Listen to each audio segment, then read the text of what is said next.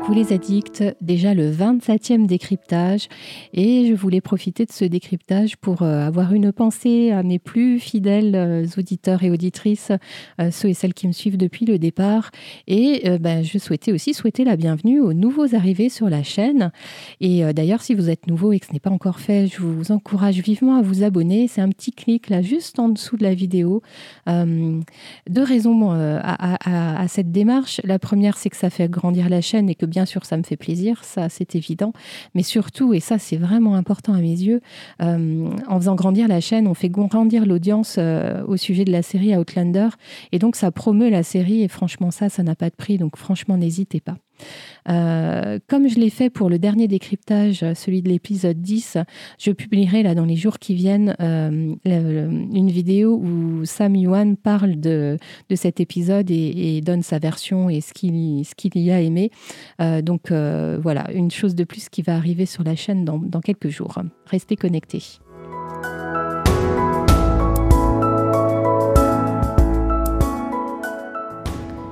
Je le disais en introduction, onzième épisode de la saison 2. Il n'y en reste plus que deux avant euh, la fin de la saison.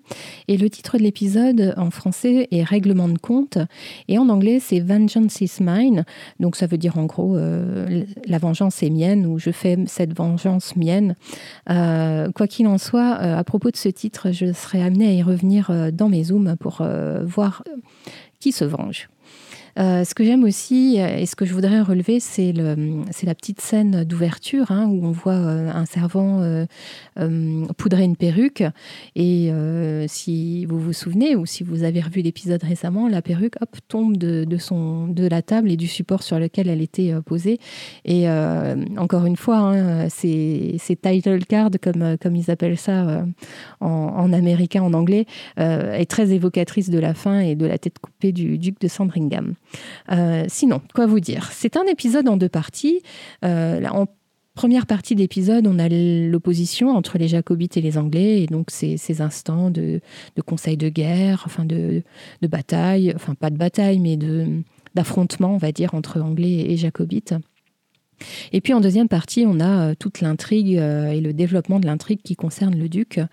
Euh, et, du coup, ça en fait un épisode qui, qui vise à, clôturer un peu l'épisode parisien et, qui donne des explications sur, sur une des intrigues parisiennes et l'agression de, Claire et Mary et aussi euh, des petites infos sur l'implication du comte de Saint-Germain. On avait toujours un peu ça en suspens et on ne savait pas trop bien qui se cachait derrière cette agression, même si on s'en doutait un peu, mais là on a confirmation.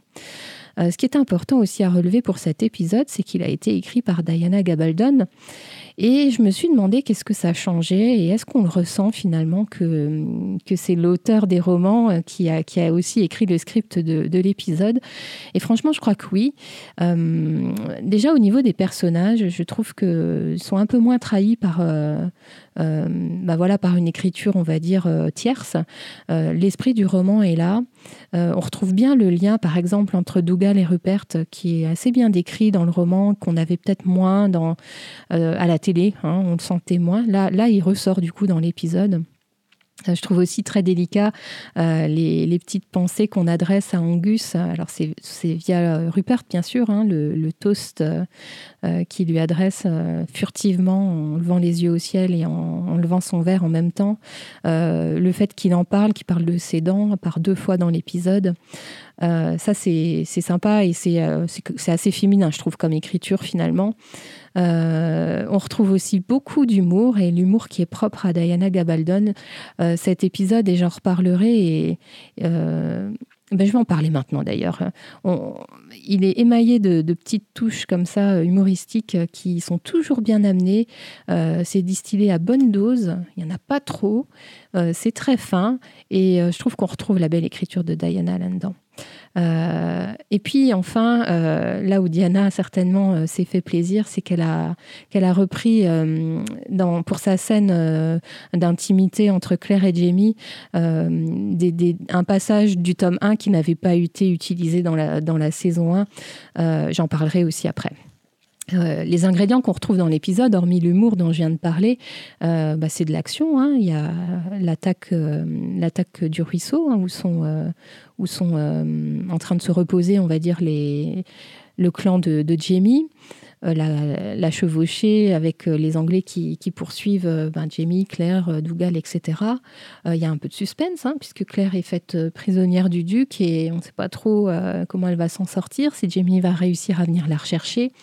Euh, bah, toute la trame autour de Hugh Monroe. Est-ce qu'il va réussir à retrouver Jamie euh, pour lui donner le courrier Enfin, euh, un peu de suspense, voilà, de la tension aussi, car on ressent du danger.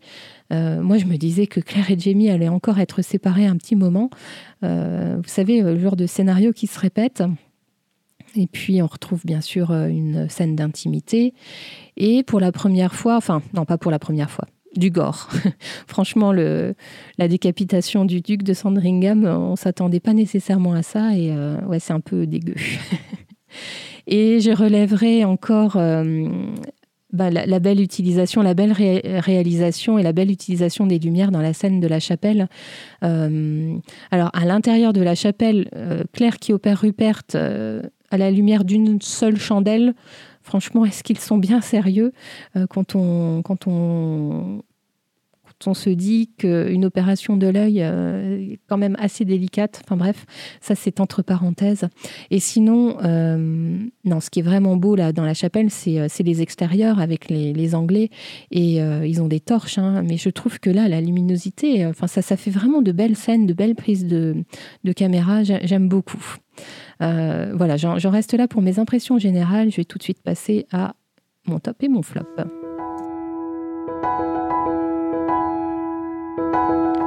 Pour ma scène ou mon moment préféré, la facilité et mon côté fleur bleue me feraient euh, facilement choisir la, scène où Jamie adresse une, prière pour Claire alors qu'elle dort dans, le lit. Euh, mais j'ai déjà fait ce coup-là euh, lors du dernier décryptage, donc je ne vais pas le faire deux fois de suite. néanmoins, je vais quand même vous dire deux mots de cette scène que j'aime beaucoup. bien sûr, c'est Diana qui l'a intégrée dans, dans le script et c'est la seule scène de son script qui a été conservée intégralement telle qu'elle avait euh, qu'elle l'avait écrite euh, à l'origine. Euh, je trouve que hum, elle est très poétique parce qu'elle est adressée en gaélique. Alors cette fois-ci, on a le sous-titrage hein. et Diana a expliqué que c'est extrait de, de véritables prières qu'elle a trouvé dans un, recueil qui s'appelle Carmina Godlica. Euh, et d'ailleurs, euh, dans, son roman, enfin dans, le tome 1 du roman, on retrouve un petit morceau au chapitre 24. Et, euh, et le, moment où, Claire se réveille et où Jamie lui dit qu'il ne veut pas répéter ce qu'il lui a dit, ça c'est vraiment exactement tiré du, chapitre 45 du, tome 2, le talisman. Donc vous, pourrez regarder, moi je trouve que cette scène a beaucoup de tendresse, un peu de gravité avec la musique. Euh, on sent quand même que, que Jamie a, pense, pense à l'après et a déjà son idée en tête hein, par rapport au fait de, de remettre, enfin de, de, ramener Claire aux, pierres euh, si, si, si, ça commence à tourner mal au niveau de, bah, des événements et de, des affrontements entre Écossais et Anglais. Non, en réalité, ce que j'ai vraiment beaucoup apprécié dans cet épisode, et j'en ai parlé un peu en, introduction dans les impressions générales, c'est l'humour et, euh, et, les moments d'humour qu'on a donc euh, entre Fergus et Rupert lorsque, lorsque Rupert est, est, en train de, de, parler de, des dents d'Angus. Hein, il explique qu'Angus a perdu ses dents de devant, etc. Et puis un peu plus tard, il disait qu'il aurait pu sortir une écharde d'un doigt avec ses dents et, et Fergus lui dit mais je croyais qu'il avait plus de dents. Bref, euh, ça c'est drôle. Euh, des moments aussi entre Murta et Jamie, euh, par deux fois. Alors c'est l'humour un peu bougon hein, de, de Murta qui, dit à Jamie mais est-ce que tu crois que tu as vraiment fait une bonne chose lorsque tu as, tu as épousé Claire? Et puis ensuite, lorsqu'ils reçoivent la, lettre où Claire essaye de les, de les prévenir de de où elle est et qu'elle a essayé de l'écrire en gaélique et que bon bah visiblement elle n'est pas très douée en gaélique. C'est drôle aussi. Euh, j'aime beaucoup la façon dont le duc veut se débarrasser de Mary lorsqu'elle arrive dans la cuisine alors qu'il est en pleine discussion un peu tendue avec Claire. Euh, et en fait, d'une manière générale, j'aime beaucoup la façon dont, dont Simone Callow euh, joue le, duc de Sandringham, pardon, et je vais en reparler. Et puis euh, là, c'est beaucoup plus subtil, mais lorsque euh, Jamie dit à Claire, euh, alors je vous remets un peu le contexte, pendant la nuit, le, prince, le Bonnie Prince Charlie est parti. Et il demande à, Jamie, euh, par une petite missive, de se rendre avec ses hommes à Inverness. Et puis euh, Jamie glisse à Claire, mais ça fait combien de temps que tu n'es pas allé à Inverness? On voit bien le petit regard entendu que, Claire lui adresse. Et tout ça, c'est des petites, euh, voilà, des, petites choses qui sont distillées, que l'on que l'on chope à l'oreille lorsqu'on connaît bien la série. Et je trouve ça du coup très subtil et très fin et très agréable à écouter. Alors en revanche, ce que je n'ai pas aimé, euh, c'est ce prince qui se sauve en pleine nuit, avec en plus le cheval de Jamie, et qui le lui apprend euh, par une petite note que, Dougal vient amener à Jamie. Euh, quand on voit ce qu'a fait Jamie la, veille, hein, il s'est agenouillé devant son prince, c'est le seul qui... Bah, était prêt à, le suivre dans, son envie de marcher sur Londres. Euh, on se dit mais qu'est-ce qui s'est passé pendant la nuit? Déjà qu'on déteste un peu le, Bonnie Prince Charlie, soyons francs, mais alors là, moi je, ne comprends pas. Euh, quel drôle d'ami il fait pour, euh, pour Jamie. Alors certes, les généraux ne veulent pas marcher sur Londres à cause bah, de la différence d'effectifs hein, au niveau des armées. Les jacobites sont clairement en sous-effectif. Alors le prince se désole de, n'être pas suivi. Une nouvelle fois, il invoque Dieu. Euh, ça, c'est justement ce qui fait aussi que son personnage, on, ne l'aime pas. Hein. Tout, son raisonnement tient sur l'aide de Dieu, le fait que euh, faut remettre son père sur le trône par la volonté divine, etc. Donc ça, ça, ça tient pas, ça colle pas. Et euh, si Jamie lui reconnaît de vouloir aller de l'avant et d'avoir le sens du combat, euh, je, ne suis pas réellement sûre qu'il le tient euh, en très haute estime.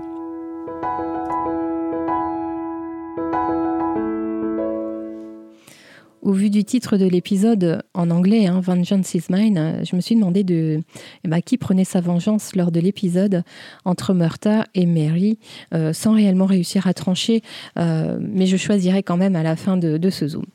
D'abord, parlons de Murta. Quelle belle évolution de ce personnage. Hein, j'en parle depuis quelques épisodes maintenant.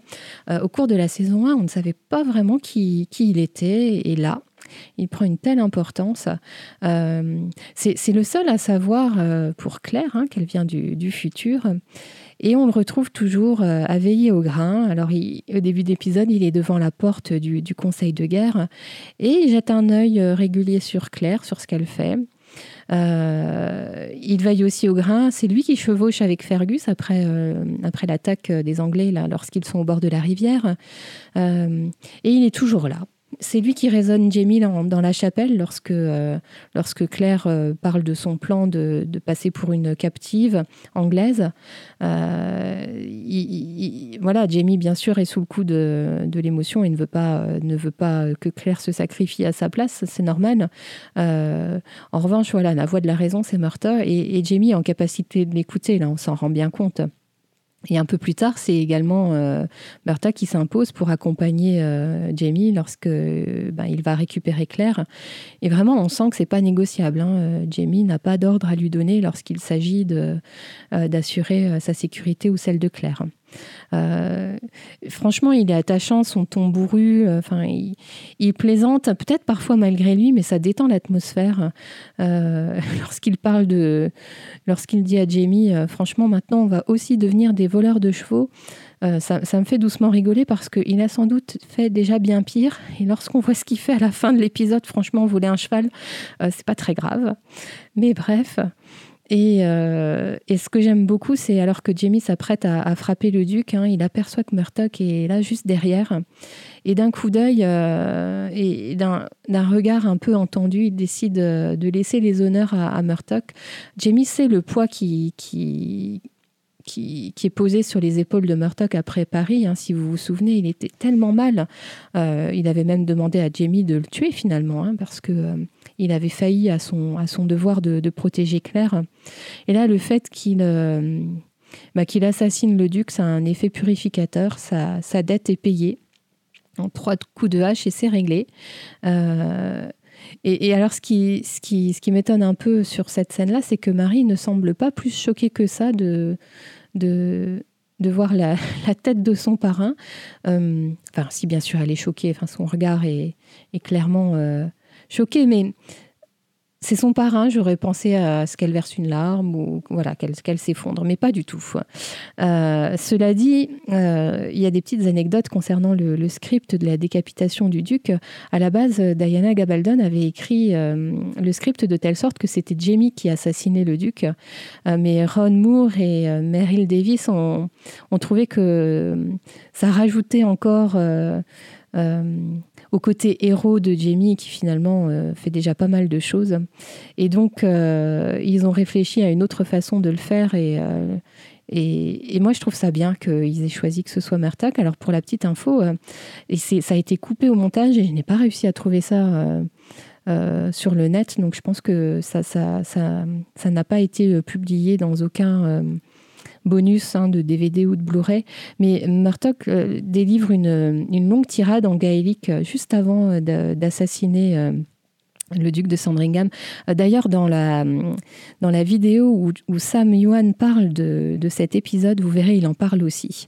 donc bon, bref, il paraît que c'était magnifique à écouter. Malheureusement, ça a été coupé, donc tant pis pour nous. J'espère qu'un jour, on le verra.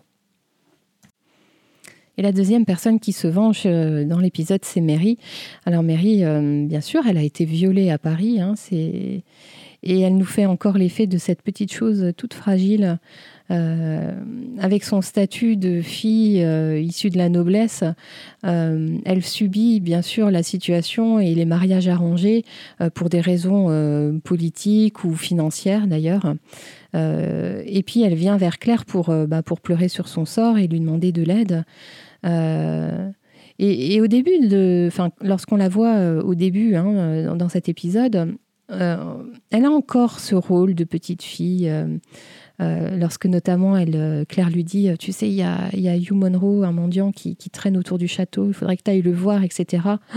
Elle prend son air outré et, dit non, mais rencontrer un mendiant, jamais de la vie. elle nous fait l'effet de quelqu'un de pas très courageux. Et, d'ailleurs, le duc, hein, lorsque Mary débarque dans la cuisine, euh, alors qu'il est en pleine discussion avec Claire, il lui parle comme un petit enfant. Hein. tu, je t'ai dit d'aller au lit. En gros, il lui dit comme si elle avait 5 ans. Euh, et, Marie euh, change complètement d'attitude. Je pense qu'il y a un truc qui se passe lorsqu'elle comprend que, que Claire a besoin d'aide et qu'elle est menacée par le duc de Sandringham. Et puis aussi lorsqu'elle entend que ben, les agresseurs euh, parisiens ont été démasqués, et qu'ils sont finalement présents dans la, pièce avec elle, elle se rebelle, elle prend son destin en main en même temps que le couteau et elle se venge. Euh, ça la fait grandir d'un seul coup. Et moi, ça, me fait penser un peu à Fergus et son poignard dans, dans l'épisode d'avant. Euh, tous les deux, finalement, ont subi ben, un viol. Et puis, et puis euh, jeter un peu euh, dans la cour des grands et à devoir euh, tuer pour, bah, pour survivre ou pour continuer à vivre. ces deux-là ont perdu leur innocence en quelques épisodes de la saison 2. je ne sais pas comment Mary va se remettre de tout ça. C'est vrai qu'on on la retrouve.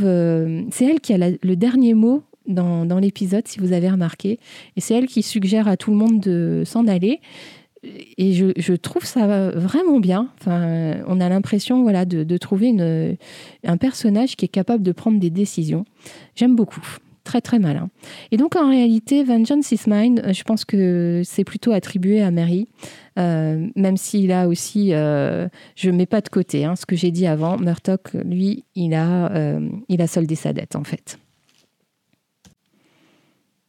impossible de ne pas revenir sur le duc de Sandringham. Euh, je l'avais déjà dit dans un des décryptages de la saison 2. Euh, mm, c'est un personnage, je parle du personnage, hein, la façon dont il est joué, interprété euh, et dépeint, que j'aime beaucoup.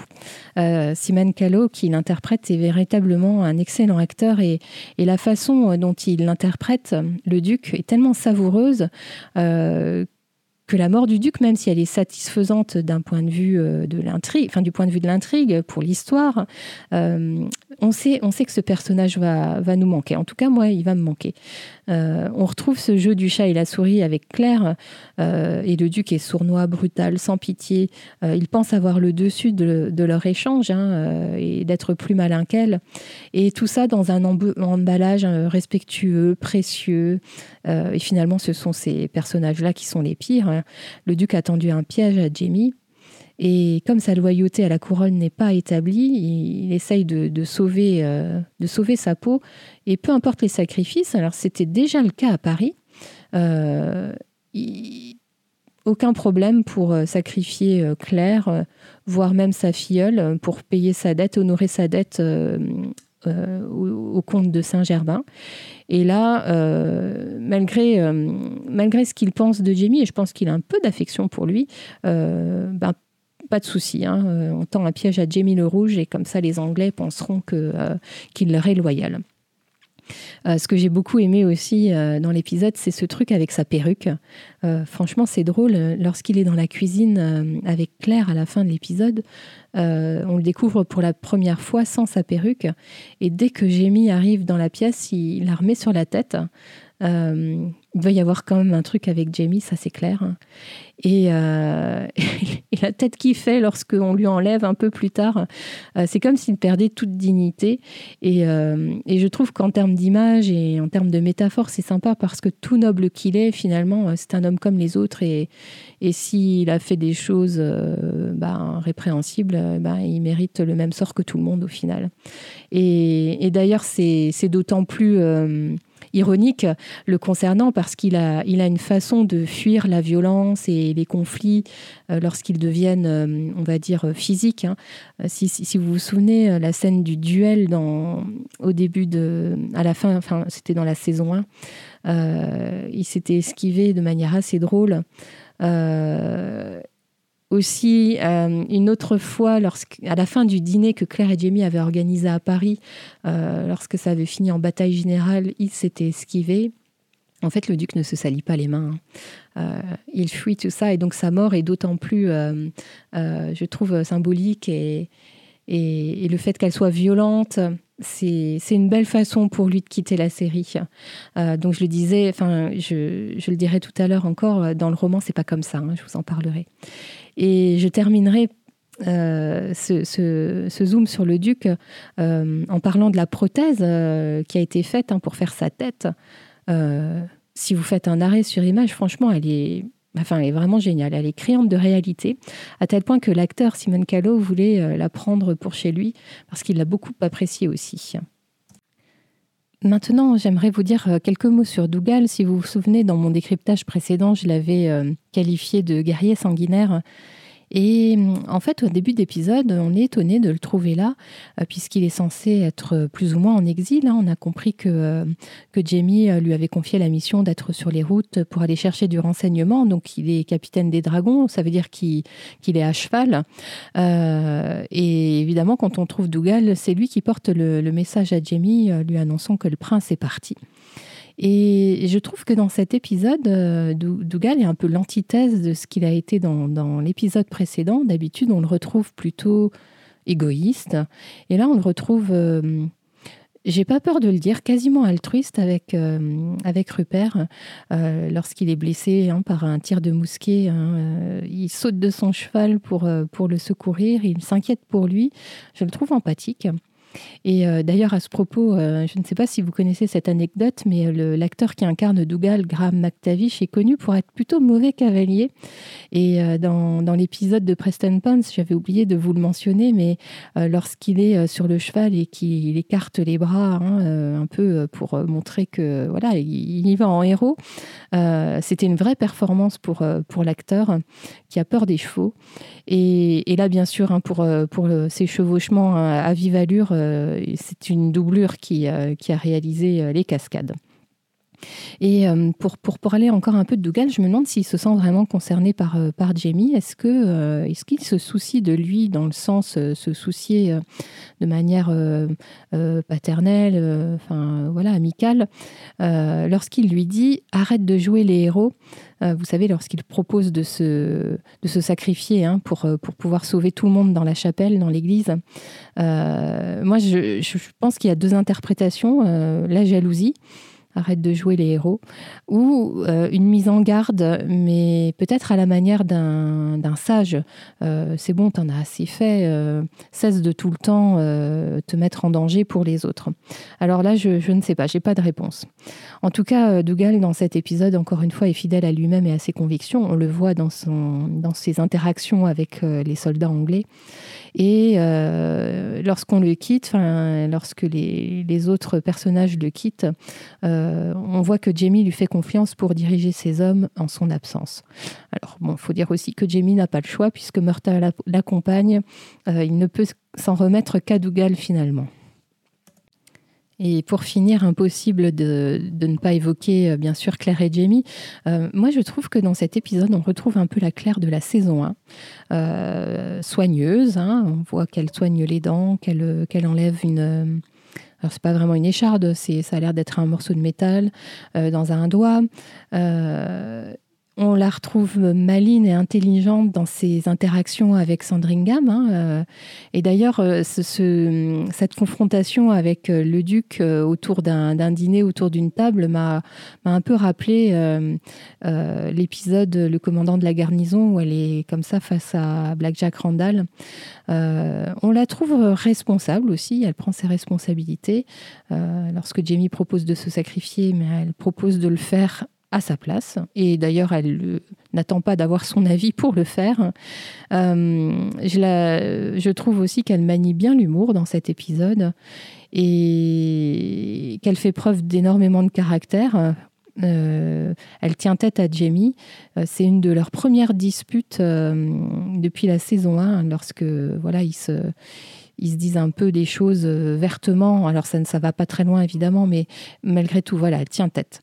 Et euh, on la retrouve aussi soucieuse de Fergus et j'ai trouvé ça, euh, j'ai trouvé ça sympa de l'entendre se soucier de Fergus dès qu'il y a l'attaque sur la rivière. C'est le premier mot que, Claire prononce.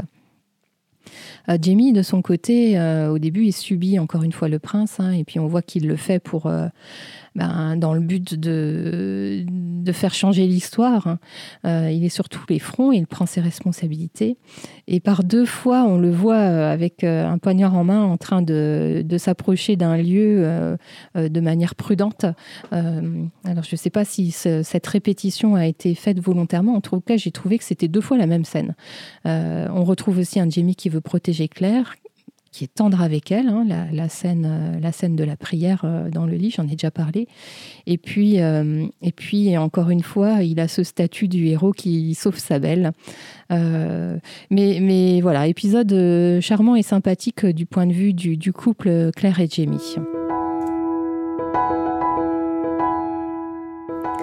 Pas mal de choses à dire sur le, passage entre le roman et, l'épisode, euh, puisqu'en réalité, donc cet épisode, euh, Diana s'est servi des chapitres, euh, allez, on va dire 37, 38, 39, 42, 43, 44.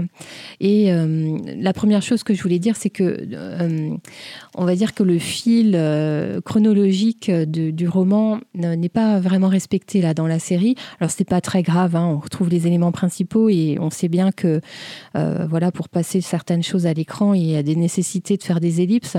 Et je vais, vous en citer quelques-unes. Alors c'est vrai que lors de l'épisode précédent, on a eu la bataille de Preston Pence et il y a eu d'autres batailles hein, entre anglais et jacobites, euh, mais elles n'ont pas. Enfin, ça aurait fait redondant clairement de les reporter à nouveau à l'écran. Mais dans le roman, bah, bien sûr, euh, on a plaisir à, le lire. Euh, il y a notamment une bataille à Stirling, à Falkirk dont on ne parle pas dans la série. et il y a tout un passage où le prince et donc Jamie et Claire sont à Édimbourg, au, au, château ou au palais de Holyrood, il y a une épidémie de grippe. Euh, Claire fait des allées et venues dans les, rues d'Édimbourg. Euh, et euh, le prince finit par envoyer Jamie chez son grand-père, hein, le Lord Lovat. Donc ça, nous, on l'a déjà vu dans l'épisode 8. Et en l'absence de Jamie, les hommes de la Librock ont essayé de, déserter, mais ils ont été pris hein, par, bah, les, Écossais. Ils ont été emprisonnés par le prince Charles. Et pendant que Jamie se rend au, auprès du prince à Stirling pour négocier la libération de ses hommes. Claire reste à Édimbourg et, s'occupe hein, des prisonniers, leur apporte à manger, des couvertures, etc. Mais elle a besoin d'argent. Et donc, elle va mettre euh, le collier de perles que Jamie lui a offert euh, lors du mariage. Elle va le mettre, ce collier, en gage. Et elle rencontre Mary. Euh, les prisonniers sont finalement libérés et parce que Jamie a réussi à intercéder pour eux auprès du prince. Et c'est Claire qui décide de les conduire, euh, donc de conduire les hommes de la Librock à Stirling, là où se trouve le prince, et Jamie du coup. Et là, je retrouve un peu euh, dans, cette prise de décision et le fait de prendre la tête de, ces hommes-là, euh, le parallèle avec ce qui se passe dans l'épisode quand, Claire dit, mais finalement, moi aussi, je suis Lady Brock et les hommes sont sous ma responsabilité. Je pense que voilà, c'est ce parallèle-là qu'on peut faire. La scène de l'église qu'on voit dans, dans, l'épisode, euh, en réalité, elle existe aussi dans le, dans le roman et elle se passe pendant la bataille de Falkirk. Euh, d'ailleurs, Rupert est grièvement blessé avec un poumon perforé, donc avec une issue certaine. Hein, il va forcément mourir ben, lentement, donc il demande à Dougal de, de l'achever au nom de leur amitié, ce que Dougal fait. Euh, ensuite, lorsque Claire est prise par les, par les Anglais, euh, ils veulent l'emmener donc chez des chefs de l'armée, mais partout où on l'emmène, euh, ben, ces chefs en question ne sont pas dispo hein, à cause de la guerre. Et puis, elle atterrit malgré tout, encore une fois, chez le duc, donc ça c'est pareil. et elle apprend qu'il voulait la tuer à Paris et que aussi Black Jack Randall travaille pour lui. Donc ça, on n'a pas ça dans la série. Euh, et ce qui diffère également, c'est que Hugh Monroe est pendu hein, dans, dans, le, dans, le, roman. Euh, c'est Jamie qui, qui, tranche la gorge du valet. Euh, Jamie Claire et Mary s'enfuient hein, en récupérant le corps de Monroe. Et ce corps est ramené à sa femme. Et pendant qu'ils sont chez la femme de Monroe, c'est à ce moment-là que, que Murdoch dépose un, un espèce de sac avec la tête du duc à l'intérieur. Euh, donc en fait, euh, l'assassinat du duc se fait euh, en off dans le roman, alors que ça a été développé à l'écran. Lorsque le rideau tombe à la fin de l'épisode, on peut vraiment dire, et sans mauvais jeu de mots, que le coup près est tombé. Euh, on ne sait pas trop où, vont aller les héros, même si on se doute que Claire, Murta et Jamie vont rejoindre Dougal à Inverness, puisque c'est ce que euh, Charles Stuart leur a demandé. Euh, en revanche, on se demande où va aller Mary. on l'imagine mal suivre, suivre bah, Claire et Jamie sur le théâtre d'une bataille. donc, point d'interrogation la concernant. On, va, on va découvrir tout ça dans l'épisode 12 que j'ai hâte de décrypter pour vous. Euh, je vous dis à très très bientôt. Prenez soin de vous.